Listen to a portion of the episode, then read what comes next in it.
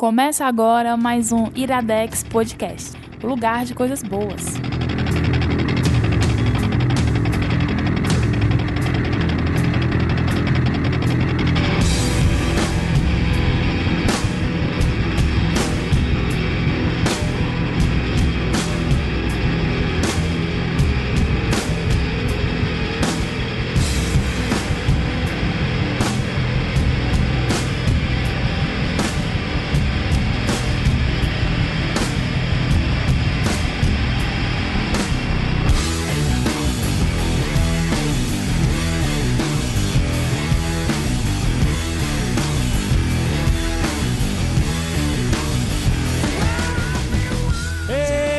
Começando mais um Iradex Podcast. Caio Anderson, Audioslave é foda. Oh, Gabs Franks, que voz, que homens. Que voz. Já estou com saudade. Demais, demais. Mas não vamos começar tristes. Não. Vamos enaltecer a música. não, mas vamos enaltecer a, a, música do nosso querido Chris Cornell. Sim. Ou Cornell. É. O, o, o nosso convidado não está se ouvindo. Quem é o nosso convidado, Caio Anderson? Igor Vieira. Olá, eu vim aqui deixar esse programa um pouco menos hétero. Estamos no 124, né? E o Igor disse que Sim. queria participar do 124. Fez questão. Fiz questão. Na verdade, ele foi o único que topou participar, mas. É, na verdade, é eu, sou, eu sou o tapa-buraco. eu sou a Ana Furtado. É Ana Furtado, né? Da Ana... Globo? A apresentadora da Globo? É Ana Furtado? Chicara. Aquela que tu tá dificultando. a Ana Maria Braga. É ela, que é casada com o diretor e tal. Bernardes, ah, eu, eu só. Eu agora vocês falaram, aí eu reconheci. Só a cara dela. Porque eu nunca me lembro do nome. E bom que tu foi convidado pra esse Iradex como a quarta pessoa, né? É. E a terceira furou. É, na verdade. A gente vai dizer quem furou, A gente não, ia né? gravar um Sete Reinos hoje, a gente só não gravou porque ele furou. Verdade. Ah, é verdade culpado é Adam Spinto. Aí, se hoje não tá saindo Sete Reinos, vão lá em Adam Spinto no Facebook, no Twitter, no Instagram e reclamem com ele, tá bom? O pobre, gente. O não, pobre. é isso. Vão lá, reclamem. Sete Reinos não está saindo hoje nesse dia que você tá ouvindo Iradex Podcast por causa do Adams. Minha nossa senhora. eu, já fiquei, eu já fiquei até assustado quando a culpa for minha, alguma coisa assim, velho. Eu já vou sair de todas as redes sociais. Caio Anderson, temos os recadinhos para hoje. Recadinho rápido, o de sempre. Fala aí, Em redes sociais, Oi. sigam Ana Negreiros. Ah, é verdade. Ela, Continuando ela, a campanha. Inclusive, ela está agradecendo cada pessoa que, é, que passa a segui-la. Ah, é? Ah, massa. Então, o recadinho rápido da semana é siga o Iradex nas redes sociais. Tem, tem o iradex.net barra redes eu acho. Contatos. Contato. Contato em todas Contatos. as nossas redes. Contatos. Então siga a gente, Twitter, Instagram e tal, Caralho, tal, tal, fazia por todo favor. tempo que a gente não falava isso, Verdade, que ele se lembrava mais.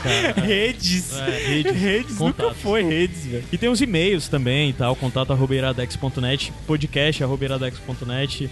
E tem os é e-mails. É, é, o podcast é pro Iradex Podcast e contato é pra você falar com o Iradex ah, como um todo. O, o, o e o recadinho que era IradexNet. É, e o recadinho geral que tem aqui, primeiro de todos, é nós temos no site algumas áreas, né?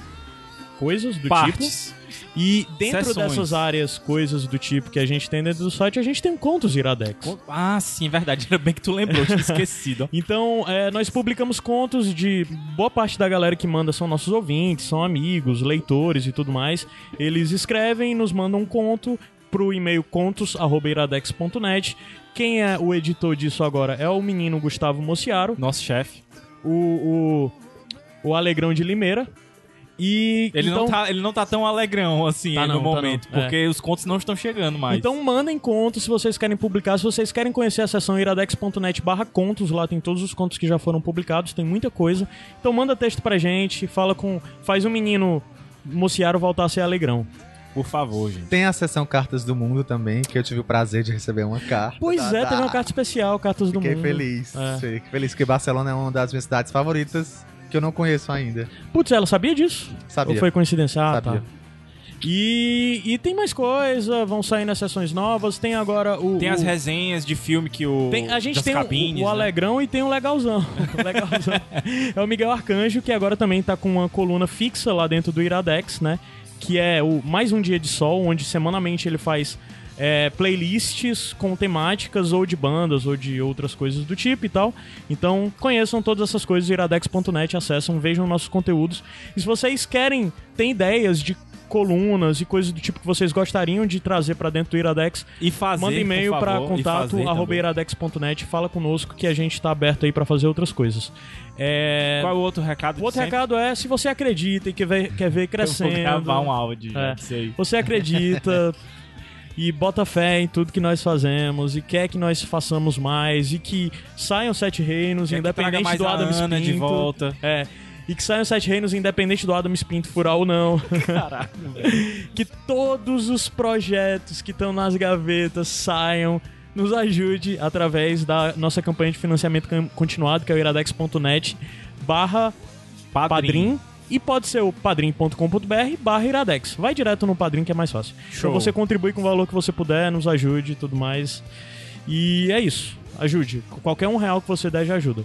É isso aí.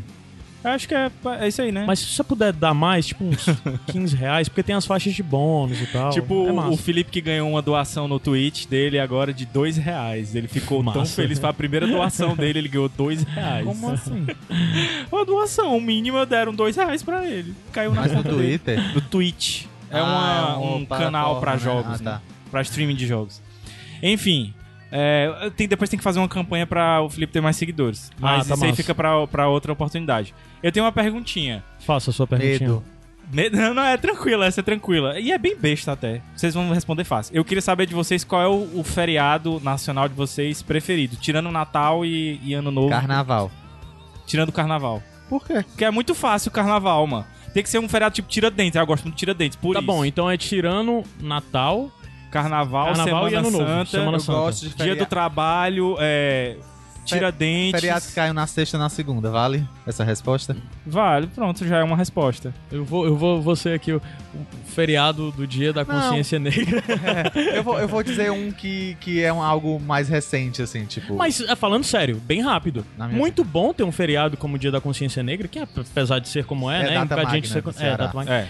A quest... é muito gente bom a gente né? ter é isso é aqui. É outra data no Brasil, é, o Dia da Consciência sim. Negra. É muito bom a gente ter uma data como essa para quebrar coisa de ter tantos feriados religiosos que na verdade contemplam a nação, por culturalmente é isso, mas se a gente parar para avaliar mesmo do ponto de vista pragmático, ele não contempla a diversidade que o país tem, né? Então é bom ter feri outros feriados desse tipo. Eu ia dizer que eu gostava do Dia do Servidor Público. Porque por mais. É, mas não, é, dia 28. É- mas não é, é feriado nacional. Não, é nacional. Mas é só para os servidores públicos. Sim, pros servidores públicos, mas é para mim. E aí, ele. Eu acho que ele nunca é. É tipo. É, não, é tipo ele, dia das é, mães, não, é? é dia 28 de, de um mês, que eu acho que é outubro. Só que se ele cai na quinta, muda pra sexta, se ele cai na terça, muda pra segunda, então ah, dá um jeito pra, emendar, pra gente é? imprensar. É. Olha que maravilha. Imprensar não, né? Pra, pra ganhar um feriadão. Tem, tem estado que chama enforcar. Não chama imprensar, como Aí aqui. É, né? Mas. Enforcar cabe bem pra esse programa. Cabe. e o que eu ia dizer é que o meu feriado preferido é o Tiradentes, porque Por é muito perto do aniversário da minha mãe. Ah, então, tá. geralmente, é, a gente comemorava os aniversários no, no feriado Tiradentes, né? Porque, logicamente, a gente não ia ter aula no dia, né? Minha mãe Entendi. faz aniversário no dia 19 de abril, dia do índio. Ah, tá. E é o mesmo dia do aniversário do Roberto Carlos. Então minha avó fazia o bolo, é, na verdade, pro Roberto Carlos não pra mim. Mas é, é isso, são as indicações de hoje, Caio Andes. Quais são? Vamos indicar o livro Prisioneiras, do Drauzio Varela, e o filme Joaquim, de Marcelo Gomes. Ambos coisas fresquinhas. O Prisioneira saiu nesse mês, né? Nesse mês de maio. Saiu semana passada. Ah, é? E o Joaquim tá em cartaz nas suas últimas semanas, provavelmente não vai durar muito tempo e eu quero que vocês vão pro cinema ver esse filme ainda o quanto antes, então por Valorizem isso tô trazendo ele pra cá. Nacional. Não só, é, além de valorizar esse cinema nacional, veja esse filme que é muito bom, entendeu? Já adianto isso. Pois vamos subir a música e daqui a pouco a gente volta para falar das indicações mesmo. Começou com Audioslave e agora vai pra Soundgarden.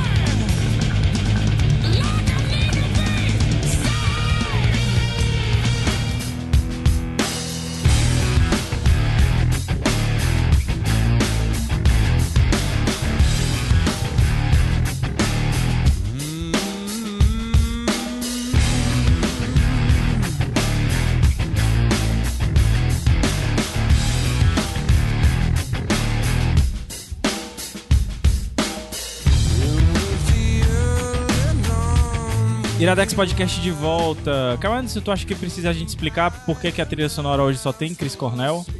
O bônus track, a gente, A gente vai falar mais no final. Né? É, mas é só pra dar uma justificativa de por que, que a gente vai falar de duas coisas brasileiras e só tá tocando o Chris Cornell. É, é, é, porque tá difícil essa É semana tava pra mim pensar em outra coisa, tu cara. tava com preguiça. Não, na verdade eu não tive tanto tempo, mas, cara, semana passada pra cá foi meio puxada essas coisas e tal. Mas no bônus track a gente fala sobre isso. Beleza. Então qual é a primeira indicação?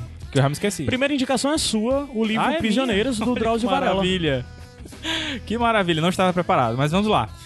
Pessoal, é o seguinte, o livro Prisioneiras, ele, lançamento agora recente mesmo do, do Drauzio, e o cara é uma máquina de escrever, né? Porque praticamente todo ano ele tá publicando livros sobre assuntos diferentes, né?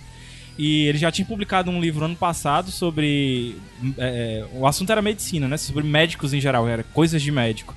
E aí esse ano ele lançou é, o Prisioneiras, que fecha, na verdade, uma trilogia que ele começou lá em 99 com Estação Carandiru. Então foi até uma surpresa pra mim, porque quando eu li o Estação Carandiru, na época da faculdade e tal, eu não sabia que ele tinha um projeto de escrever outros livros, né? Sobre a experiência dele como médico em instalações prisionais. E quando saiu Carcereiros, que é o segundo livro dessa, dessa trilogia, em 2012, é, eu não imaginava o que ele poderia escrever a mais. E aí agora, em 2017, ele lança o Prisioneiras, que é pra fechar essa, esse ciclo, né, dele de, de, de experiências prisionais. E ele vai contar o que ele vem fazendo nos últimos 10 anos, né? Porque ele passou, assim, da carreira dele, né, praticamente 20, quase 30 anos, é, atendendo em prisões, né? O Estação Carandiru conta então a história dele atendendo no Carandiru, né? Começou em 89, se não me engano, e foi até o, aquele massacre, né? E o, o encerramento, o fechamento do, do Carandiru. O segundo livro, que é o Carcereiros, vai contar, na verdade, as experiências que ele teve com as pessoas com quem ele trabalhou lá. Então vai ter carcereiros, é, policiais, diretores da, da, da prisão, né? E esse último agora, o, o que eu achei que não teria mais pano pra manga, e na verdade tem, é a, a atividade que ele tem desde 2006, que é trabalhando no que hoje é o, o do que se tornou, né, o Carandiru, que é um presídio feminino é, em São Paulo, nas instalações onde era um antigo Carandiru, né?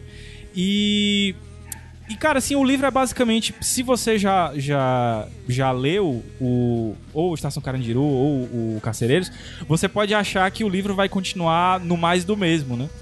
Mas, apesar dele ter muitas características semelhantes com os outros dois livros, ele traz uma coisa mais nova.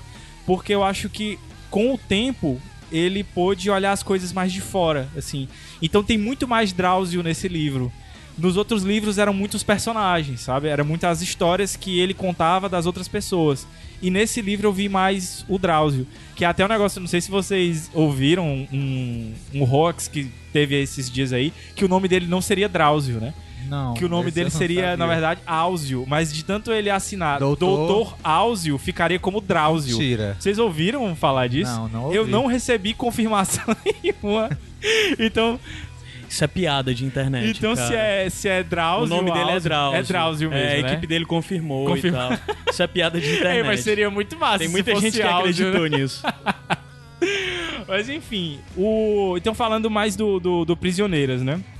Ele. Mas deixa eu te Vai. perguntar, é, já que tu falou do, do Estação Carandiru e do, do Carcereiros, é, e tu falou dessa diferença, né? Aham. Mas como é, é- como são esses outros livros? Ele conta casos de pessoas, mas ele tem a medicina também ou é mais conto de pessoas, da vida, história de vida? Ou ele coloca a medicina também nesses livros? Olha, no Estação Carandiru tem muita medicina. Por quê? Porque até pra quem viu o filme isso é muito falado, né? O filme que, que saiu depois. É... é- é- é- Passava por um surto de AIDS dentro do, do Carandiru, né? E não era tanto por transmissão sexual, era mais por transmissão por causa da- do compartilhamento de agulhas, de seringas, né? Porque na época a cocaína injetável, né, era a principal forma deles se drogarem dentro da prisão. Então, quando o Drauzio chegou lá, por volta de 89 e tal, ele é, acabou participando de um projeto para tentar erradicar, é, ou pelo menos diminuir, a transmissão por essa. é, por seringa, né? Peter por, Cadillac foi super importante também nesse processo. É verdade, a gente fazia a questão. E tinha também transmissão sexual, né? Tanto é que a, o levantamento que, que se fazia dos transexuais na época, lá, né, os travestis, era de 100% deles. Ah. As travestis, desculpa. Teve até um post esses dias, né, dizendo que o, o qual a colocação do pronome, né? Mas é, que 100% das travestis tinham vírus HIV. Que era um negócio absurdo, você fazer uma pesquisa Caralho. dentro de um, de um local e 100% do seu, do, do, do, seu, da sua pesquisa dá positivo, né? E então foi. O Estação Carandiru ele tem muito de medicina, porque ele fez um trabalho bem forte com isso. Mas tem os casos também. Já o Carcereiros e o Prisioneiras, ele tem muito mais de histórias. Principalmente o Prisioneiras agora.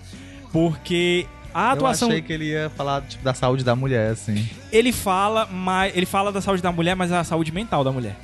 O que é muito massa dentro do livro, porque você vê uma evolução tanto de escrita quanto de consciência dele, né? Porque no Sino Estação Carandiru você via a atuação mesmo de um médico e no Carcereiros você via ali uma, um terceiro falando um pouco de realidade das prisões e tal. No Prisioneiras você vai ver quase um sociólogo, sabe? E mantendo uma estrutura que ele tinha nos outros dois livros, que ele é bem imparcial quando ele tá contando as histórias dos presos ou dos funcionários. Ele não faz juízo de valor. Tipo, ele pode estar tá falando do pior assassino e ele tá neutro ali. Tem um momento em que ele vai dar a opinião dele, mas não sobre a vida daquele cara, e sim sobre a situação geral. E esse Prisioneiros foi onde eu vi a. Uma, por isso que eu disse que é o que tem mais Drauzio nesse. Inclusive o pós-fácil do livro, que eu, que eu acho que devia ser o pré-fácil, que ele vai falar muito da vida dele, de infância e tudo, e de como ele lidou com o crime desde pequeno. É, você vê as opiniões dele sobre, é, sobre drogas, sobre legalização ou não de drogas, sobre violência contra a mulher, isso física ou psicológica, sobre machismo, sobre sexualidade da mulher. Então eu, eu acho que o Prisioneiros é um, um livro perfeito para fazer esse fechamento, sabe, de, de trilogia. Porque meio que cada um tem uma característica maior, assim, na, na, narração das histórias. Mas, claro, ele conta as histórias das mulheres, assim. Que ele, ele utiliza os apelidos, né? Os nomes sociais, porque muitas delas utilizam nomes é, de homens dentro da prisão, né? E. Ah, e tem personagens trans também, homens trans. Muitos, muitos. E, e, e como é dividido os capítulos? É por personagem? Isso é o único ponto que eu acho que é negativo. Você não tem uma uniformidade com relação a isso. Tipo, não, não é um capítulo sobre uma história de mulher e outro capítulo sobre uma coisa social, vamos dizer assim. Ele fez. Eu acho que assim, como são apontamentos, você percebe que são apontamentos. Muitas vezes um capítulo não tem nenhuma ligação com o outro e, e nem, tipo assim, de, de fazer um, uma ligação de um, de um parágrafo pro outro, sabe? Tipo assim, é um negócio brusco às vezes. Porque eu acho que eram apontamentos que ele fez nos últimos 10 anos. Então, assim, um capítulo ele vai falar de uma moça que é, foi presa porque a irmã dela foi estuprada e ela, assim, nunca teve. vivia numa família boa e tudo, mas resolveu comprar uma arma e matar o estuprador da, da irmã dela e depois matou outros quatro estupradores. Então ela foi é, presa como uma assassina serial, vamos dizer assim, entendeu? Então, assim, numa hora ele tá falando isso, e na outra ele tá falando sobre a realidade do PCC dentro da prisão, em que ele não vai contar nenhuma história específica, ele vai falar sobre, sobre o assunto geral. Uhum. Então, assim, não, aí às vezes ele intercala três capítulos sobre três presas, e aí um ele vai falar sobre as drogas dentro da prisão. Então não, não segue uma ordem muito bem feita. Como, por exemplo, no Carandiru. O Carandiru, ele é, explica cada um dos pavilhões. Então, assim, esse é um livro que foi mais solto, assim. Eu não me incomodei tanto, mas frente aos outros livros dele, talvez alguém possa se incomodar com relação a isso. Mas. E tem histórias incríveis, assim, dentro da, da, das histórias das mulheres, né? É, e em cada uma delas você percebe como. Por mais que, que existam grandes diferenças entre uma prisão feminina e uma prisão masculina, mas algumas coisas unem todas elas. A maioria das pessoas, da, dos detentos são de periferia, maioria negro, entendeu? E a maioria vindo de uma, de uma família que não tinha estru ou, ou, ou não tinha uma estrutura familiar bem formada, ou eram de ex-detentos. É muito legal você perceber. Legal não, é triste, né? Mas é muito interessante você perceber que muitas das detentas já conheciam ele. Por quê? Porque os pais, os tios, os irmãos já tinham sido tratados por ele na época do Carandiru. Isso é bizarro, cara. Você imaginar isso. Muitos chegavam lá chamando de Dr. Drauzio, então só de Drauzio, entendeu? Porque já tinha uma certa familiaridade, porque os pais já tinham falado sobre ele, que era uma pessoa muito boa, dizendo que ele merecia respeito. E uma coisa que me assustou muito, assim, dentro do livro, que me impactou muito, apesar de já ter lido isso no Carcereiros, é como a organização dos presídios é basicamente feita pela, pelo PCC, pela organização criminosa. Você diz assim, a organização interna, de como as coisas total, funcionam? Total, total. Não se engane, pessoal. A, o país, vamos dizer assim, só segue a ordem porque eles deixam. Porque eles deixam. Não porque é só do existem... PCC, só pra dizer, viu? Mas de principalmente outras facções. Mas né? o PCC hoje é o que comanda a maioria dos, dos presídios. Não, depende da área, depende da, da região, do estado, o... é um pouquinho... Assim, os dados que ele levanta lá é de que mais de 80% dos presídios do país inteiro são comandados pelo PCC. Ah, é? É, é assim, eu também não sei fonte, né, disso aí, mas ele fala isso e inclusive os salves, né, que são as diretrizes que são passadas diariamente, é, ninguém nunca sabe de onde é porque ela corre o Brasil todo, né? E os salves existem também dentro da prisão feminina. E, assim, é, é foda você perceber como às vezes as coisas dentro da prisão são mais organizadas do que fora, entendeu? Tipo assim, as coisas correm dentro dos, dos mínimos detalhes com a, a, a, os salves diários, entendeu? Então, ordem, limpeza, até questão mesmo de orientação sexual. A, as irmãs, né, que são chamadas, para entrar no PCC elas não podem ser lésbicas. Para entrar, para fazer parte da irmandade, né? Elas não podem ser lésbicas. É aceito dentro do presídio, mas a, a, a irmã ela não pode ser. Uma, meio, Sério? Uma lesbofobia, é. assim, não Caramba, pode. não e não pode, disso. não pode ser homossexual, é, não pode ser gay também. Não, Os homens não pode também ser não gay, eu podem. já sabia. É, é só um, um bônus track no meio disso tudo. É, tem um podcast que é o Salvo Melhor Juízo, que é falando sobre é, legalismo, né? Sobre Aham. essa coisa e tal. Que eles têm uma trilogia muito boa que eles falam sobre o sistema é, é, carcerário brasileiro. E é muito. Eles acabam debatendo muito mais a questão das facções, principalmente o PCC. E eles levantam alguns dados e falam, inclusive, sobre essas coisas de como é o PCC dentro do sistema prisional feminino. Meio que por cima, assim, mas eles falam. É, é até contraditório, porque na verdade o que eles falam é que, que dentro dos presídios femininos a questão de sexualidade não tem problema nenhum. Eles não têm um problema com isso, E, sexualidade. na verdade, as, as que eles chamam de sapatões, né? É esse o termo que é utilizado mesmo. As sapatões, que são vários estilos, e o Drauzio tem um capítulo só pra Sim. isso, elas são disputadas, na verdade. São disputadas como no presídio masculino, é, são disputados os, os gays, né? Que são é, como se fossem as mulheres, né? Inclusive Sim. os novatos e tal. E o que é interessante também ver dentro disso é como ele tem uma abordagem Mas muito elas são disputadas por quem? pelos, pelos presos, assim. Pelas Pelas, presas. presas. Pelas presas. São disputadas pra ver quem é que vai ficar com. Porque assim. Satisfação, cara. Hã? É pra ter uma parceira sexual. Entendeu? Eu pensei que você vai pra alguém pra defender, assim. Não, não. porque, tipo, são, são, são, são, são disputadas por outras lésbicas ou por outras pessoas também, por outras presas que uma também das não coisas são que, lésbicas e uma das coisas que é apontado que quero dentro do sistema prisional, a questão da mulher dentro do sistema prisional, em muitos casos, a questão de sexualidade sobre ser ou não ser hétero acaba sendo superado. Do mesmo jeito que dentro do masculino. Por isso que eu tô perguntando acaba- isso, se é, se é Mas por mais no- héteros também ou por... Mais no feminino também. Mais no feminino. No feminino ainda é mais Sim. comum essa coisa. E entendeu? inclusive muitas que é, acabam se tornando lésbicas dentro da prisão quando saem voltam a ser héteros. Mas no- nesse presídio não tem alas, assim, porque eu lembro que quando a história da Suzanne von Richthofen, que tava de caso com a outra, que agora não lembro, ele da- é, que matou o, o- Como é o nome dela? Que matou o marido.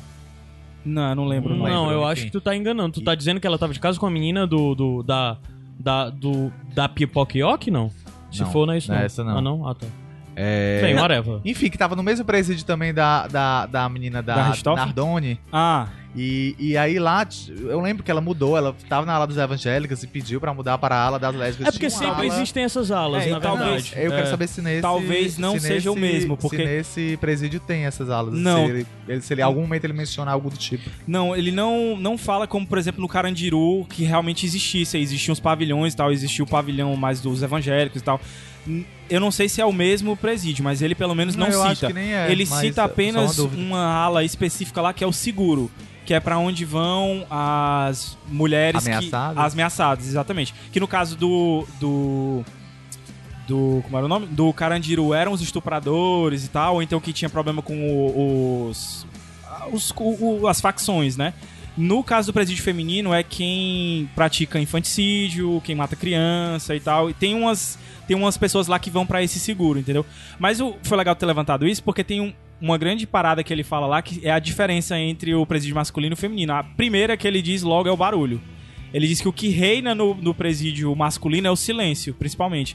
E no feminino é o barulho. Que ele diz que, inclusive, é, é uma dificuldade muito grande de se conseguir dormir. Tem muitas presas que às vezes brigam com as carcereiras para poderem ir pro seguro porque o seguro teoricamente é mais silencioso do que o, o, as outras alas, porque passam a noite toda elas conversando e gritando de um lado pro outro e tal, e não tem muito que as carcereiras possam fazer, porque vai dizer o quê? Vai, vai é, colocar elas em outro canto, vai prender há mais tempo, assim, não tem muito.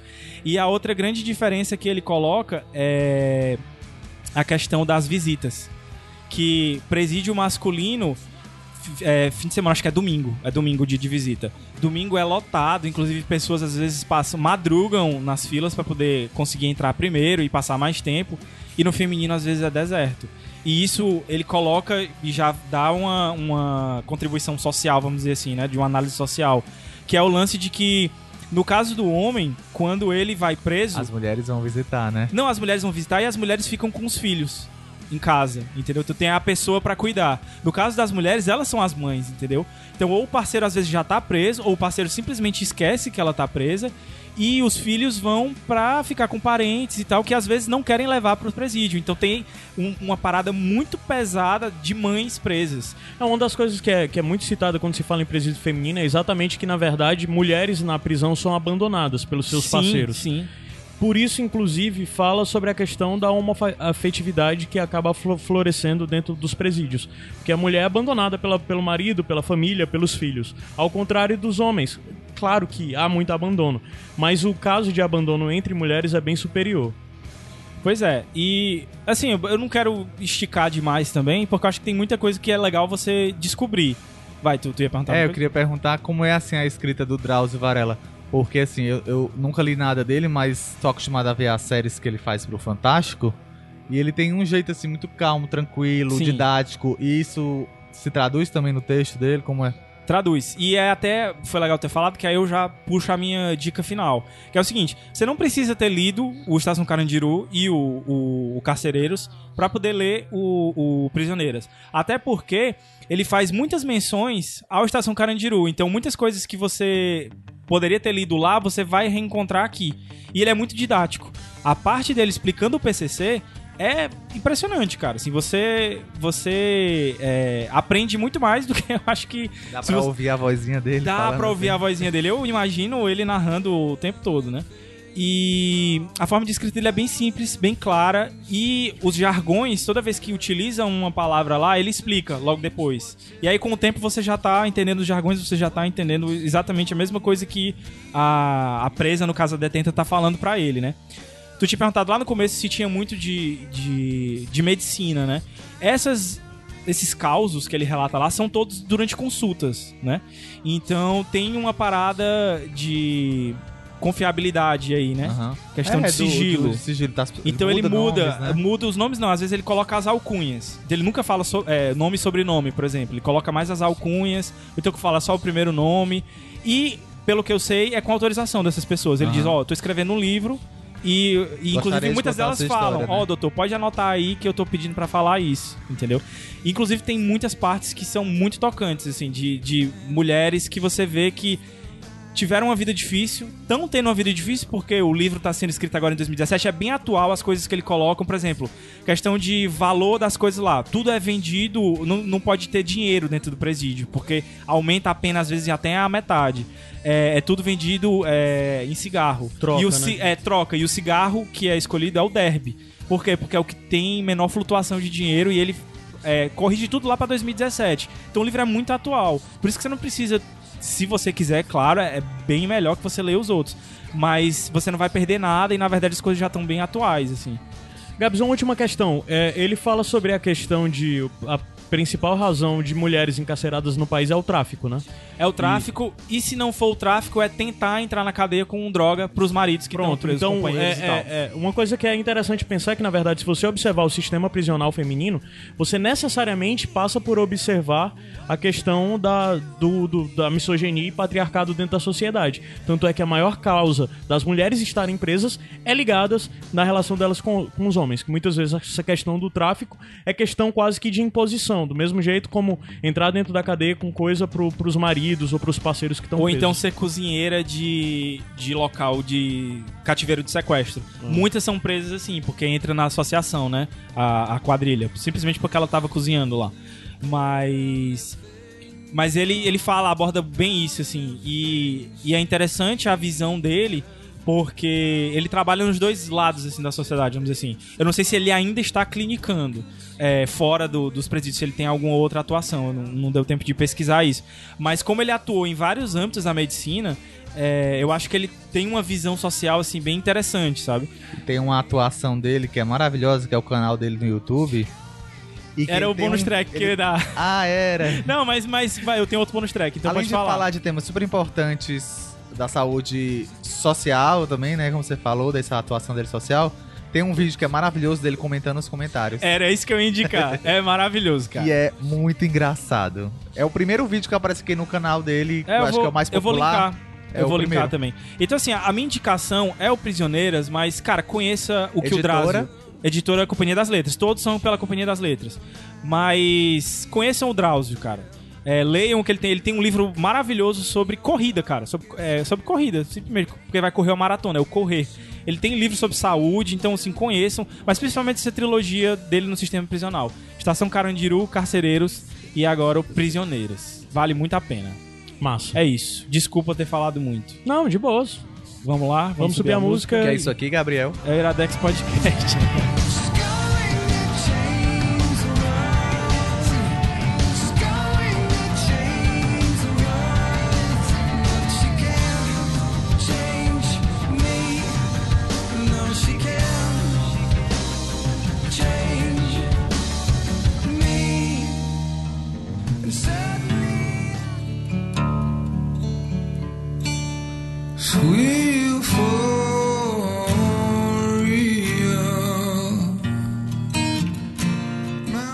Iradex Podcast de volta. Só mais uma indicaçãozinha sobre o Drauzio. É, se eu não sei se eu vou conseguir linkar, não sei nem se pode.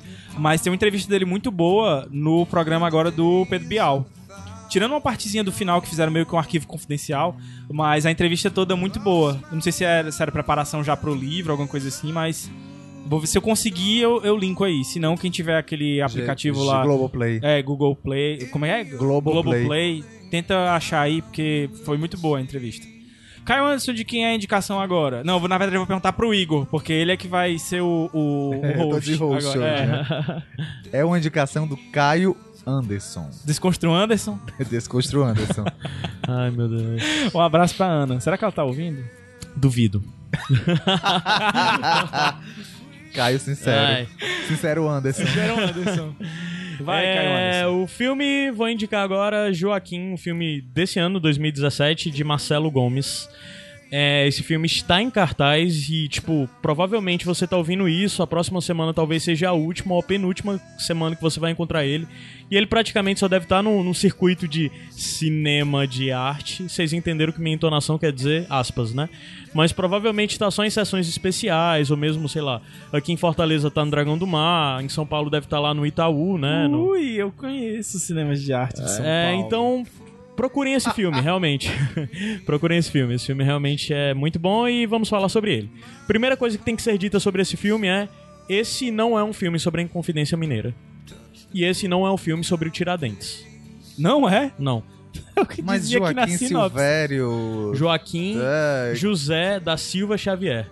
Esse é um filme Sabia que que, fala. tinha Xavier.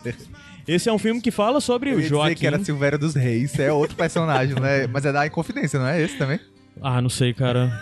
Aí tu tá me Desculpa, perguntando. cara, pois é, uma desculpa. das coisas é que assim, eu deveria ter feito revisão das Da aulas de história. história. É né? hora da revisão. É. A gente, eu pulei direto, não tive tempo, gente. Eu vi esse filme ontem à noite e tal. De toda forma, esse filme, porque eu digo que não é um filme sobre o Tiradentes e não é um filme sobre a Inconfidência Mineira. É.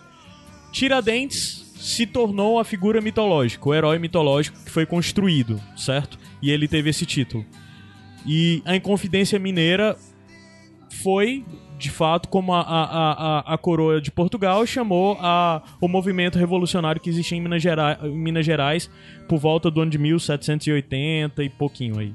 Então, assim, o lance é que, na verdade, esse filme conta a história do homem Joaquim, um descendente de português, que é um alfere que trabalha para a coroa como coletor de impostos e, além disso, é, perseguindo traficantes de ouro, né? E, na verdade, Sempre ele pega... traficantes, né? Se não era de drogas, era de ouro. que basicamente eram contrabandistas, né? Então, é, ele trabalhava como alfere, que é quase que um militar mesmo, né? Dentro da, da- da- do território ali de Minas e tal. E ele tinha essa função específica e basicamente ele era um homem pobre. Um homem pobre que queria de alguma forma crescer na vida através das, da- das suas conquistas. E essas conquistas ele queria através do seu papel como servidor da coroa, né? E o lance é que esse filme aborda a figura do Joaquim, dessa figura pré-Tiradentes, Mas começa. pré-ser revolucionário, pré-homem revolucionário. O filme, como ontem é, eu tive o grande privilégio de assistir o filme logo após o filme acabar, é, ver, uma, um, ver o diretor, né? Que é o Marcelo Gomes, falando sobre o processo de produção do filme aqui em Fortaleza. Isso foi muito legal, inclusive engrandeceu muito o filme. Sempre é legal você ver o, o criador falando sobre a obra, né? Mas o lance é que, como o próprio, o próprio Marcelo falou antes da sessão, inclusive, que provavelmente isso deve ter frustrado muita gente que já viu, não é um filme sobre a Inconfidência, não é um filme sobre um Tiradentes. É um filme sobre um homem simples e sua formação política dentro do, do, da, do, da figura social, dentro do ambiente social da, do Brasil colônia, do estado de Minas, da- da- aliás, das Minas Gerais, né? Ainda não era nem durante essa é, é, durante o século 1700 é século 18 ou 18. 18 então o filme narra essa história da formação desse homem Joaquim Você falou aí Joaquim Xavier. antes de ser Tiradentes, eu lembrei, obviamente, de Ernesto antes de ser Che Guevara. Cara, o diário de motocicleta. ótima analogia e era ela que eu tinha anotado inclusive pra falar é uma ótima forma de inclusive comparar do mesma forma que, que o, o filme é Diário de Motocicleta ele conta a história eu nunca do vi. é ótimo cara Porque é tem ótimo o Gael. Tu não Tu gosta dele? Não, detesto. Besteira Desfazendo amizade aqui no Facebook agora. então é Não, mas o que eu queria saber é justamente isso. É, então, como é possível ver os interesses do Ernesto Guevara pelas coisas, causas sociais? Você vê isso também no Joaquim? Sim, exatamente. Porque, na verdade, dentro do Diário de Motocicleta, a gente vê o que, de certa forma, mudou a cabeça do Che, né? Do, do Ernesto Guevara, lá. Guevara. E o que o transformou, como o transformou no, no Che, no ser revolucionário, Revolução de Cuba, blá, blá, blá, blá, tudo isso. A gente vê no Diário de Motocicleta ele se deparando com o social, com é, é, com a, a sociedade na sua forma mais crônica. E na verdade o Joaquim é um filme que é- procura abordar esse período histórico da forma mais crônica possível, de todos os conflitos e de todos os problemas que haviam. E é evidente que o grande vilão de tudo isso é a, é a coroa portuguesa, né? Então, da do mesmo jeito que, que é, no Diário de Motocicleta a gente vê uma América Latina é, oprimida, né? O Diário de Motocicleta se passa necessariamente na Argentina, né? Não, Não, é por vários países. vários países, assim, né? é. Mas a gente vê a América Latina oprimida, né? Isso, isso, o filme mostra como Che Guevara, a partir de observar essa, essa, ser impactado por essa opressão, se transforma no revolucionário. E o filme E o Joaquim? e o Joaquim é a mesma coisa. Ele mostra a, a, a, a- o Brasil colônia oprimido pela corrupção, por tudo de errado que você vê dentro de da- dentro da Desde colônia portuguesa época já, né? Disso. Inclusive é um filme, algumas horas, muito didático, porque dentro dos diálogos, sem ser, é, sem ser chato, sem ser óbvio, ele conta bastante sobre a história. Por exemplo, ele fala sobre as lendas que existiam das pessoas que chegavam, dos portugueses que chegavam pro Brasil. Como, por exemplo, tem uma hora que ele tem um português, eles estão conversando, eles falam, ah, fulano tá aqui porque é, traiu, né? Porque teve um relacionamento, um dos caras que é Alfer também, junto com, com, com Joaquim. Tá aqui porque teve uma relação extraconjugal e o marido, e pra não morrer, veio pro Brasil, porque o marido da mulher queria matá-lo e tal, não sei o quê. E eles fazem muita, muitas piadas com isso, sabe? Como, na verdade. De por que eles vieram pro Brasil. É, e de, eles criam esse estereótipo de. De fato, quem tava aqui da coroa, os portugueses que estavam aqui eram a escória. É. Eram pessoas. Eita, a gente é descendente do de escória. É. É. E a forma como ele procura sempre retratar a corrupção dentro desse, desse grupo e tudo mais. E assim, o lance do filme é que, assim, ao assistir, é, é, é, é um pouco desolador você parar pra pensar sobre o que é apresentado do Brasil colônia e o que a gente vê hoje do É, Brasil eu atual. perguntar, ele faz uma relação, não digo explícita, mas tipo, ele deixa assim, olha aí, é por isso que tá acontecendo O Marcelo tudo. falou sobre, sobre isso no filme, que ele disse: Vocês provavelmente devem estar pensando, achando que eu tava prevendo o futuro ao fazer esse filme. Que na semana que o filme foi lançado foi a semana que saiu a delação da Odebrecht, que saiu a lista dos nomes, de todos os nomes, né? É, e eu vi esse filme nessa semana, que foi ah, na semana posterior à, à, à delação da JBS, né? Então, é, o momento político brasileiro e de como mostra que a corrupção reina no país. A gente para pra Em pensar todas que as tá- esferas. é, é algo ancestral, é algo muito maior e algo é, muito superior, sabe? Inclusive de como o filme. O filme é um filme que também é, tem um certo humor, mas ele é um humor desconfortável, sabe? Em alguns momentos. Porque na verdade o humor dele é apresentar relações sociais que existiam da forma mais ridícula possível pra gente, da gente avaliar. Como tem uma hora que Joaquim, quando começa seus estudos, ele vai falar sobre os Estados Unidos e ele fala sobre. Eu acredito que lá é uma terra de homens livres, onde homens não exploram homens, onde as pessoas nem precisam usar armas, porque são todos livres, iguais e tudo mais. Então, a forma como ele cria essas narrativas dentro do roteiro pra falar sobre os nossos tempos de hoje em dia, porque isso com certeza era um dos objetivos dele, é, é, é algo que não tem como não você não ser impactado por isso, avaliando a situação política do Brasil, dos Estados Unidos e todas essas coisas, sei lá, desses governos conservadores, corruptos que estão aparecendo, né? Eu posso falar dos governos dos Estados Unidos falar de corrupto, já que na verdade o presidente Donald Trump aí tá respondendo a um processo provável processo de impeachment, né? O que eu ia te perguntar era. Que tu tinha falado que tem uma relação também com a questão de escravidão, né? Totalmente. É, é porque assim, o filme, na verdade, o, o problema de retratar. A diferença entre Diários de Motocicleta e o Joaquim é porque a base histórica risível e, e totalmente. Totalmente tangencial pra você falar sobre o Che Guevara, tá tudo registrado. Foram algumas décadas atrás apenas, né? Ao contrário do que acontece com a história de Joaquim, que é no, no Que a gente- 1700 e lá vai bolinha, Que né? a gente só sabe muito por cima, né? E da participação dele dentro da Inconfidência. Exato. E o lance dele ser chamado de Tiradentes. É. Só isso. que, que na verdade ele era um. Mas da vida mesmo a gente não sabe nada. Que ele não era dentista também, né? Era É. uma pessoa que tinha algum Sempre achei que trato. fosse. Ele tinha algum trato. Ele poderia tratar dentes, porque ele tinha algum curso e alguma coisa Não, sobre ele isso. poderia tratar, não, ele poderia extrair dentes. É, é, é. Ele é quase que um curandeiro de dentes, sabe? O cara que diz, ó, bota um negocinho aqui. E vamos uma- arrancar essa porra. misturinha aqui e vamos arrancar e tal. E isso é bem retratado no filme, várias vezes tem cenas disso. É, mas basicamente ele é um militar e no meio das coisas tem alguém sofrendo com dente, ele vai lá e ajuda, sabe? Então, assim, o lance é que, na verdade, o, o estudo todo do Marcelo pra entender o papel de Joaquim aqui foi fazer um desenho sobre a sociedade do Brasil colônia desse período, né?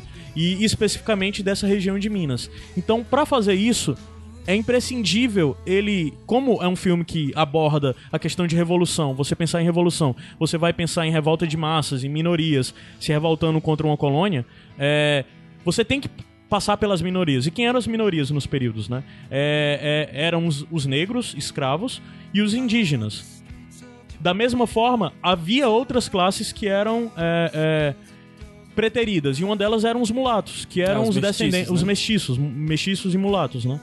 Aí então basicamente tem as castas sociais praticamente no filme. Os negros escravos, os indígenas, os negros escravos são bens de valor. Os indígenas são né? animais, literalmente no filme. É, os mestiços são É um degrau acima dos são escravos. é, é um degrau assim, mas são pessoas livres e tudo mais, mas são pessoas é, é escória, é como se a gente estivesse né? avaliando é, é, é mão de obra barata, entendeu? Uhum. Então, de certa forma, os mestiços eram isso, porque socialmente muitas vezes eles não tinham espaço, eram pobres e caramba quatro. Aí tinha os descendentes de portugueses e os próprios portugueses, né? Então, é, essa relação é muito bem explorada dentro do filme.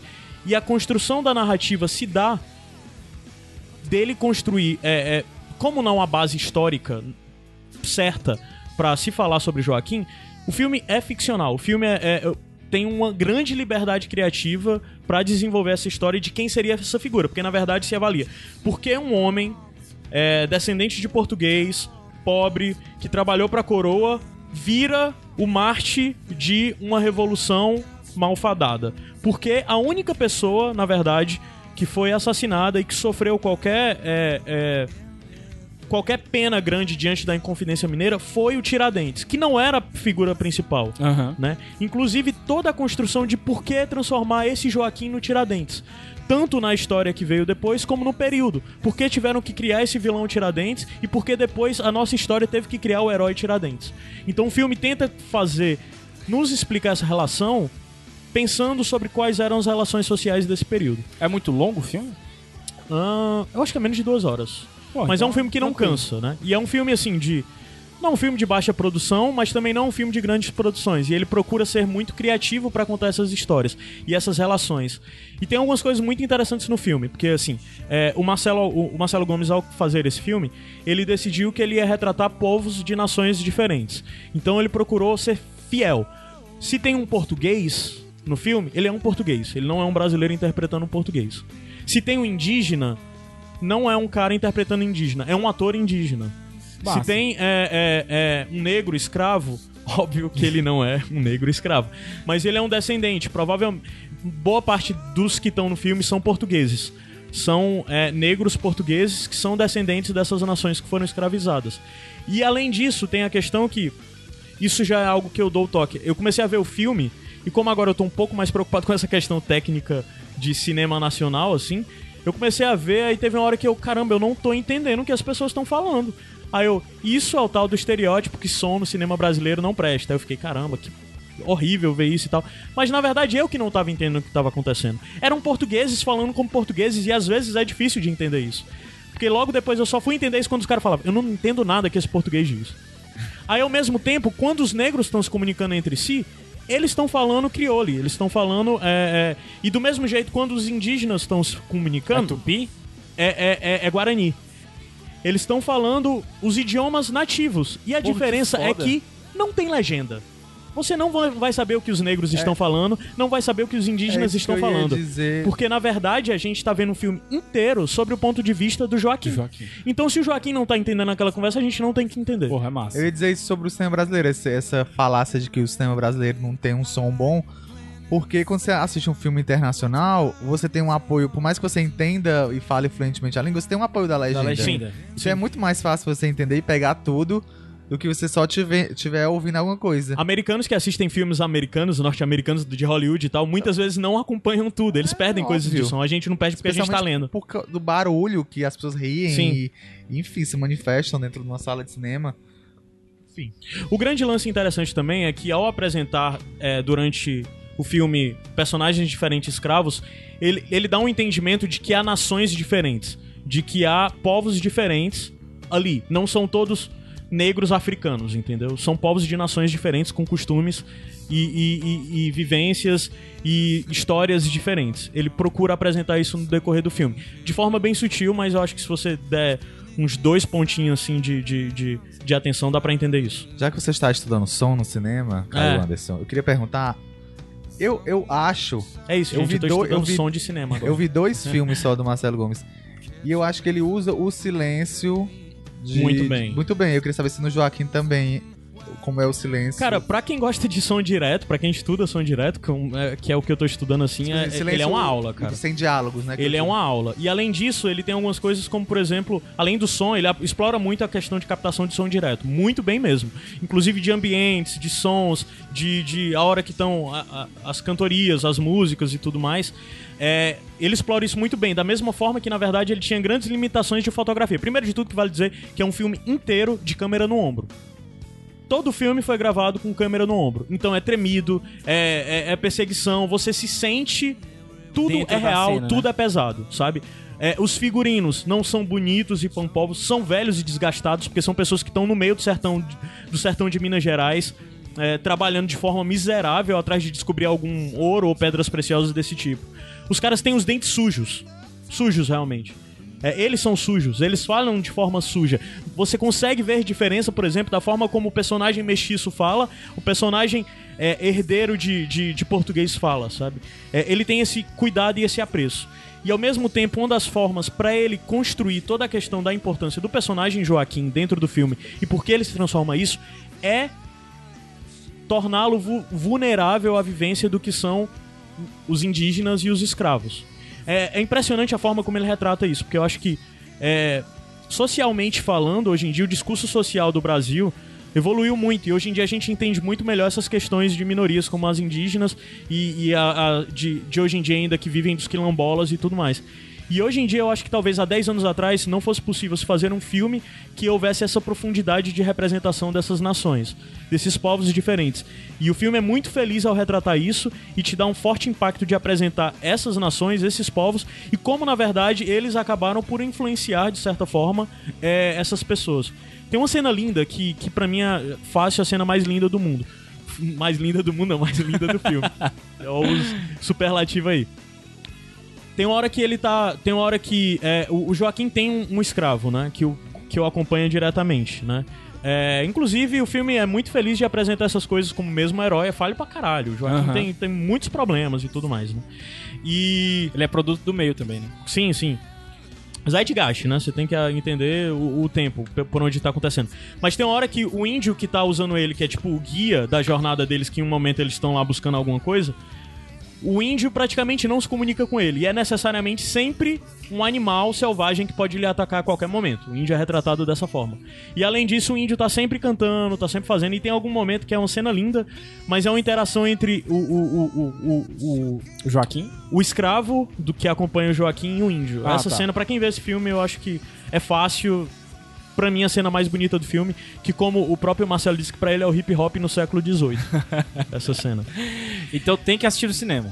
Tem, tem sim, tem sim. Fala é... aí quem é Marcelo Gomes e assim, os filmes que ele fez pra ver se alguém. Tu consegue falar disso melhor coisa? do que eu.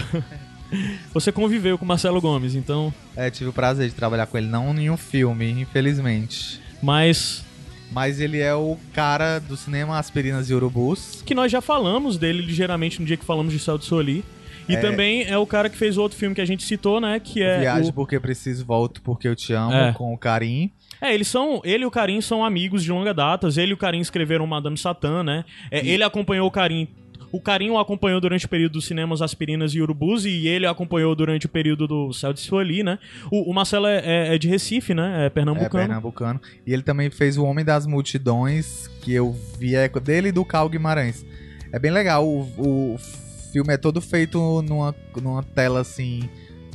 De Instagram, de Instagram, fala, né? é. Quadrado, né? É, escolheram essa, essa janela. Enfim, eu também vi na época debate com ele, com o realizador, e ele explica lá na hora porque e eu não lembro muito bem o porquê. Mas enfim. É um filme muito bom também dele. é, uma das coisas que o filme procura retratar, que, que o Marcelo falou, é que ele procura construir uma enorme Babel dentro de Minas Gerais. E na verdade a gente está falando de Minas Gerais do século XVIII. Século XIX e tudo mais, isso de certa forma se intensificou em Minas Gerais, pela questão da corrida do ouro, né? Então, é, essa Babel e essa forma, essa, necessariamente o filme fala sobre Brasil, sobre todas as facetas que o Brasil tem, sobre como somos um país diverso desde sempre, né? É, desde da formação do, do, da nação Brasil. Então, quando ele procura falar isso através da narração da, da, da relação de como ele, o, o, Joaquim, o personagem, é impactado por todas essas, essas minorias e, e, esses povos diferentes e essa opressão, né? Porque o lance todo tem o lance dos temas principais do filme, né? É, como é um filme ficcional, ele leva para algo um pouco fácil, talvez, ao meu ver, que é falar sobre um amor impossível. E é totalmente liberdade artística do diretor ao fazer isso. Mas o filme, então, o filme é focado em três pontos. Esse, que eu diria que é a coisa mais autoral e mais ficcional, que é o amor impossível, e os dois outros pilares, que é traição e ganância. Então o filme retrata de forma é, é, muito feliz a ganância e o nível de, de até onde um homem pode ir para alcançar os seus objetivos, né? Porra, macho, só de tu falar aí, já o pessoal tem que assistir esse filme, cara. tem que ir assistir. Então, assim, cara, é, é, eu já falei pra caramba, eu tô, eu tô meio perdido, porque é um bocado de coisa pra falar. Ah, outra coisa que é muito interessante pra falar é que tem algo muito PH Santos, né? Que o PH sempre falava sobre ambientes, sobre cenários serem personagens. Nesse filme, o ambiente é cenário, a geografia é cenário, e é impressionante as locações que eles encontraram e as formas que eles encontraram para retratar tudo isso. É cenário ou é personagem? É, isso que eu ia Personagem, dizer, cenário desculpa. é, né? Desculpa, geografia é personagem. E, e é interessante que, por exemplo, o diretor de fotografia, que agora eu me esqueci o nome, ele passou quatro É meses. nome, ele é estrangeiro, né? O nome é bem complicado. É Pierre alguma coisa, eu É, acho. é. Provavelmente algum argentino. Todos sempre são argentinos, né? Eu achei o nome mais afrancesado, É. assim.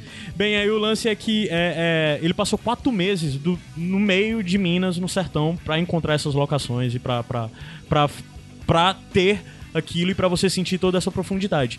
Aí, ao mesmo tempo, tem as coisas do homem simples que são mostradas, sabe? Sei lá, da cultura mineira, inclusive, do período. Provavelmente, se esse A gente é tão acostumado a ver filmes que narram histórias antigas sobre o Nordeste, sei lá, sobre o Candagaço e sobre essas outras coisas que aconteceram no Nordeste, que eh, principalmente a gente aqui, né? Principalmente pelas coisas que a gente escuta e tudo mais. Mas esse filme, ele narra muito a construção da, do, do, do estado Minas Gerais, de como as relações se davam e de como é a cultura disso, sabe? Cachaça é um, é um personagem fixo nesse filme, né? Inclusive tem uma hora muito legal que que o, Marcelo disse que de fato isso aconteceu. Ele tava conversando com uma pessoa lá, um, um- mineirinho e tal, típico, e ele fez uma pergunta, aí ele pegou e, ele pegou e disse: Não, vamos. Aí ele pegou e ofereceu cachaça pro Marcelo. Ah, tá. ele disse: Não, bora beber antes, porque de vez em quando é bom é, você beber pra molhar as palavras.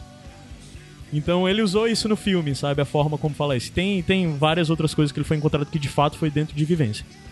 Então, assim, a gente fala muito sobre, talvez, é, ficções históricas, sei lá, a gente fala sobre Cornwell e como ele procura ilustrar de certa forma De isso. baixo por baixo, né? De baixo, exato. Então, é, é, apesar dele falar de uma figura central, que é o, o- o Joaquim, é, é importantíssimo a gente ver que, na verdade, isso é também uma ficção histórica.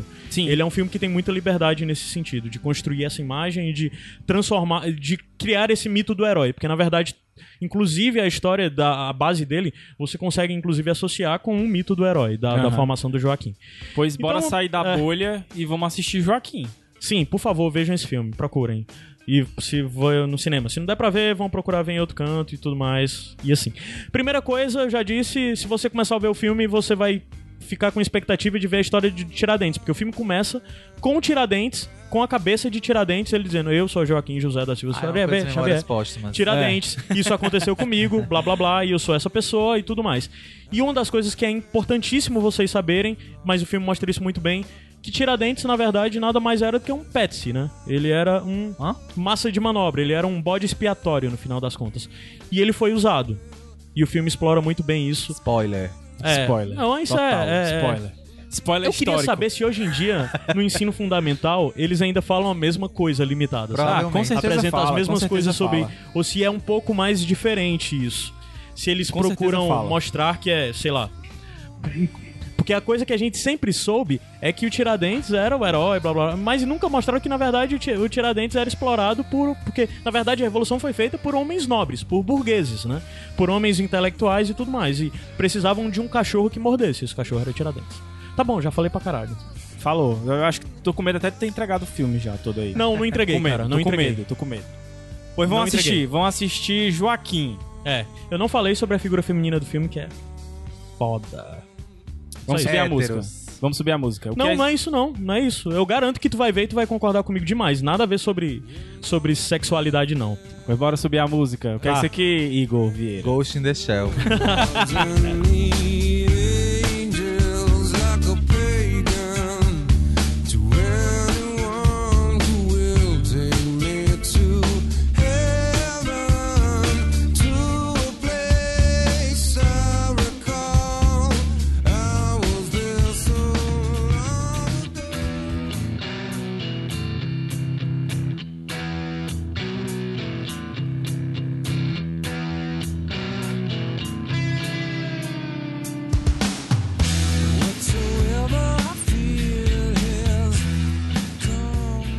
Iradex. Iradex podcast de volta? De É. volta. Iradex podcast de volta, é porque ficou alto. Aí eu não sabia. eu tava baixando, cara, ainda. É, é, eu, eu tô desaprendendo. Vamos pro bonus track? Tá, o último é o meu. Tá. Tu quer ir primeiro, Igor? Pode ser. Vai. É, eu vou indicar um filme que tá nos cinemas agora, que você já deve ter ouvido falar, que é o Corra. Corra, ponto de exclamação. Deve ter ouvido falar porque Em a inglês campanha é de... Get Out. É, Get Out. A campanha de marketing tá bem forte, então provavelmente você já viu um anúncio aí na sua, na sua tela de celular. E é um filme que eu não vou nem falar muito, porque você deve ter visto o trailer. Talvez tenha, tá- tenha- esteja só na dúvida se deve ir ou não. E eu digo vá. É um dos melhores filmes que eu vi esse ano. Ele tá com 99% no Rotten Minha Tomatoes da crítica, né? E 88% do público. E, cara, é um filme, é um suspense, é do. Peraí que eu vou pegar o nome dele. Mas é um suspense do. Do. Do Jordan Peele, que é da comédia. E, e eu acho que não sei se ele faz stand-up, mas ele, tipo, ele é uma pessoa que é voltada aí pro, pro ramo da comédia e, e dirigiu e escreveu esse filme. Que ele tem outros gêneros, assim, que eu não vou falar pra não dar spoiler. Mas é uma comédia, é um suspense, é um filme político, é tudo isso. E eu, faz muito tempo que eu não vi uma plateia tão empolgada com o filme como eu vi na sessão Caramba. que eu fui.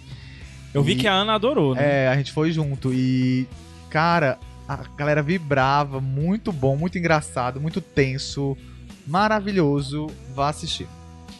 E, E tu disse que tinha outro. é o outro bonus track é uma indicação de um documentário que não é original Netflix, mas está disponível na Netflix para você assistir. É um filme de 2016, é um documentário chamado Strike a Pose, que é um documentário sobre sete bailarinos, os mais famosos bailarinos da Madonna, que foram bailarinos dela na turnê Blonde Ambition de 1990. Por que eles são os mais famosos? Porque eles também estre estrelaram o documentário Na Cama com Madonna, Ah. que ela fez sobre esse período, sobre essa turnê, que, pra quem não sabe, Blonde Beach foi aquela turnê em que a Madonna simulou masturbação no palco, que foi bem polêmica. E esse documentário meio que expôs os dançarinos e muitos deles eram O gays. Na Cama com Madonna, né? É, o Na Cama com Madonna. Ah, eram tá. gays não assumidos. Enfim, teve muitas, muitas é, desenrolares por conta. e muito impacto por conta na vida deles, desses dançarinos, desses bailarinos. E o Strike a Pose vem contar a história deles. Independente de você ter ser fã ou não da Madonna, é um filme que vai falar sobre a vida dessas pessoas e sobre a relação deles com a AIDS na época, né? Era, o- era um, um problema. E um deles, inclusive, hoje em dia não é mais vivo por- porque morreu por complicações da AIDS. Processos que eles moveram contra a Madonna também. Caramba. E, enfim, várias outras coisas que o documentário traz. Se você nunca viu Na Cama com Madonna, fica aí, aproveita essa dica. Não tem na Netflix, você vai ter que ir atrás, mas acha fácil Vira na acha. internet. E tem esse documentário que é muito legal, Strike a Pose, Show. que foi participou da seleção do Festival de Berlim do ano passado. Massa. Só A uma, uma cari... como é que diz? Uma carteirada. Uma aí. carteirada.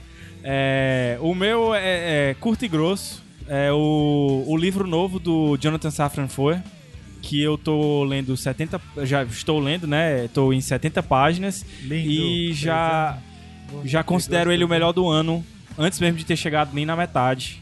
E coloco ele, inclusive, num dos melhores livros que eu já Não li. chegou nem na, num quarto do Pois livro, é, nem né? num quarto, que é um livro enorme. Nem num quinto. Mas chama Aqui Estou, o livro, e é sensacional. Vocês ainda vão ouvir muito falar dele e do autor aqui no, no Iradex, mas se quiser já ir adiantando, procurem porque o livro é grande. Beijo pra Livinha. Beijo pra Livinha. É tu, Meus, Caio Anderson. É, primeiro eu falei do, do- durante a tua indicação de prisioneiras, eu falei do Salvo Melhor, Juízo. Eles têm uma trilogia falando sobre o sistema carcerário e sobre, na verdade, é, essas facções, essas coisas, né? Sobre. Eu indico, vai estar linkado aí no post. Eu acho que é essencial pra você entender de fato o que são essas facções, o que é o PCC, a origem. É surpreendente você entender o que é isso e sair um pouco do que a Globo tá dizendo de criminosos e tudo mais, você entender qual a origem deles, que na verdade eles basicamente é uma resposta a- ao sistema onde não há governo, um governo é criado. Então é muito interessante, realmente eu recomendo muito que vocês procurem entender o que são essas facções, para inclusive ter uma opinião é, mais embasada, né? Tá linkada aí essa trilogia do Salvo Melhor Juízo, do podcast falando sobre isso. E outro bônus track, na verdade, é pra, pra se despedir, assim. Semana passada foi mui- muito impactante. Totalmente repentino acordar com a notícia de que o Chris Cornell tinha falecido e que é, fácil um dos, das minhas figuras principais da minha formação musical. Foi muito importante na minha juventude e tudo mais. E é um cara que é importante até hoje. É, se você não conhece ele, ele é um cara que. Ele foi do Audioslave. Provavelmente a grande maioria das pessoas o conhece por causa do Audioslave, que era a banda que era ele, mas os outros. Mais o, o, o Rage Against the Machine menos Zack de la Rocha, É. né? Era o Rage Against the Machine com o Chris Cornell escrevendo e cantando, logo o som é totalmente diferente do Rage Against the Machine. É, é uma banda muito boa, a Slave, mas além disso ele tem uma carreira solo, uma carreira solo muito boa, é, com bons discos, alguns discos bem toscos, mas tem discos muito bons. Não escutem um disco dele que foi produzido pelo Timbaland, que eu esqueci o nome agora, é péssimo. Mas, Nossa, eu nunca esperaria isso. pois é, Chris Cornell produzido por Timbaland. Foi um dos grandes erros da década passada, ao meu ver. Mas, é... Ele foi do que pra mim é a banda mais importante dele. O Gabs acredito que pra ele é o Audioslave, mas pra mim a banda mais importante dele foi o Soundgarden, é, que é um dos pilares da década de 90 do grunge, do som de Seattle. E ele foi muito importante pra mim, sei lá.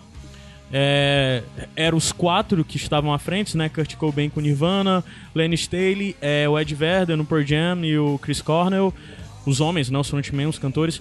Então, é, é, pra mim é muito, muito foda, porque na verdade essas bandas, essas coisas do grunge, Seattle e tal, foi muito fundamental pra mim. Então, é, o Ed, pra mim, é um cara que tava fora da, da, da, da coisa dos anos 90, do grunge, da destruição, e não foi uma vítima desse período. E o Lenny Staley e o Kurt foram, infelizmente, e o Chris Cornell foi um cara que quase foi e conseguiu, de certa forma, sair disso. Ele tava limpo há uma década sem beber e tava é, limpo de forma, tinha uma vida plena, com família e tudo mais, e do nada isso acontece. Há várias coisas apontando sobre o que poderia ter acontecido, né? É, Alguns dizem até que foi acidente, né? é, outros falam que suicídio, culpam medicação, isso não importa, só é uma fatalidade muito grande. Eu acho que é uma pessoa que ainda tinha muito pra colaborar, porque ele é um puta letrista, ele é um puta músico, ele é um puta cara, gente boa, que todo mundo falava isso e tal. E é muito triste ver isso acontecer agora, sabe? E é muito triste saber tudo que ele tava fazendo, porque ele tinha, além dessas bandas, ele tinha também o Temple of the Dog, que era uma outra banda que, por sinal, agora que eu tô vendo que eu esqueci de botar Temple of the Dog na trilha sonora desse podcast. Já é. Mas era uma outra trilha banda que ele tinha feito, que era junto com os caras do Pearl Jam, é, que era um tributo a, a- ao Andrew, Andrew Bird, eu acho, que era um cara de Seattle, que meio que era o pai de todos esses caras, que faleceu de forma trágica também. Eles criaram essa banda que era em tributo a ele, é, o Temple of the Dog. E havia notícias de que daqui pro ano que vem ia sair um disco novo do Temple of the Dog, infelizmente com isso não vai mais acontecer. E ao mesmo tempo havia o Mad Season, que era uma outra banda, que era uma banda do Lenny Staley, junto com os caras do Screaming Trees e, e do Pearl Jam, que era uma banda do Lenny Staley, vocalista do Alice in Chains, e o, o Mad Season tinha se reunido novamente, estava gravando, e o vocalista do Mad Season era o Chris Cornell. Então o Chris tinha muita coisa boa pra entregar e, e é muito, muito difícil de aceitar que isso tenha acontecido com ele nesse momento. O cara no auge da sua forma, saúde, que ele era um cara de 52 anos, mas continuava galã, esbelto e que tirava a camisa no palco da mesma forma. E, cara, até agora eu ainda não consigo acreditar que, que isso aconteceu com o Chris, é muito foda. De toda forma, eu tô esticando pra caralho, mas se você quiser conhecer um pouco da obra do, do Chris Cornell, é. Eu indico do, o disco do Temple of the Dog, que é um disco único. É, do Audioslave, o primeiro disco dele, que agora eu não lembro Acho que é o Cotize o nome. nome do disco. Ah, Ou é Audioslave mesmo o nome é, do acho que é. Audioslave. É, do disco solo dele tem o Euphoria Morning, que é um- uma obra-prima do final de 1999. É um disco realmente fantástico, assim. E, e do, do Soundgarden, acho que o melhor disco dele eu indico os, o Super, o Super Unknown. É, mas na verdade, se você quiser ir por um caminho até mais fácil, tem o A-Sides, que é a coletânea com todos os lados A do, do Soundgarden. Eu acredito que se você escutar, vocês vão se apaixonar. Principalmente se vocês gostarem de rock da década de 70, tipo Led Zeppelin e tudo mais. Que na verdade não existiria Soundgarden se não existisse Led Zeppelin. E o Led Zeppelin era o deus dos caras. E eu tô me esticando pra caralho, só porque eu tô também tentando não ser muito emotivo, mas é foda. Mas a mais melhor, um que se perde. a cara. melhor forma de, de honrar esse pessoal é escutar a música deles. Escute, escute. Conheça Chris Cornell e conheça Chris Cornell além do Audioslave, que é provavelmente que todo mundo conhece. É, escutem a, obra solo dele, principalmente esse disco que eu faria Morning, escutem Soundgarden, escutem Temple of the Dog e, Vamos escutar. e é isso. Vamos escutar. E, isso- e leiam o que esse cara escreveu, ele era um puta letrista. É isso. Eu fui Gabs Franks. Igor Vieira. Caio Anderson. E é isso. E é Tchau. isso aí. Tchau. In my eyes, indisposed, in disguises no one knows, has the face, lies the snake in the sun, in my disgrace, boiling heat, a summer stench. Neath the black, the sky looks dead. Call my name through the cream, and I'll hear you scream again. Black hole sun, won't you come? and Wash away the rain, black hole sun, won't you come? Won't you come? Won't you come? Stuttering, cold and damp, still the warm wind, tired friend. Times are gone for honest men, and sometimes far too long for snakes. In my shoes, walking sleep. In my youth, I pray to keep heaven send hell away. No one sings like you anymore.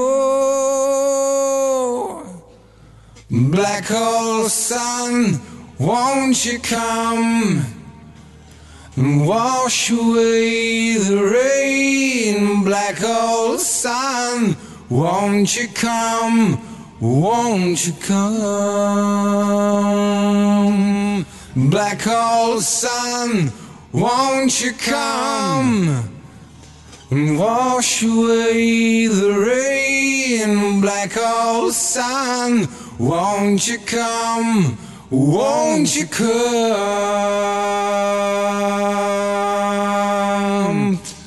Won't you come? Won't you come?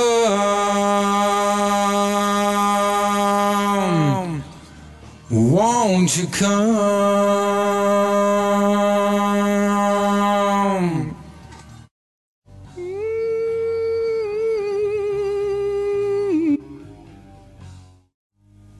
Hang my head, drown my fear, till you all just disappear.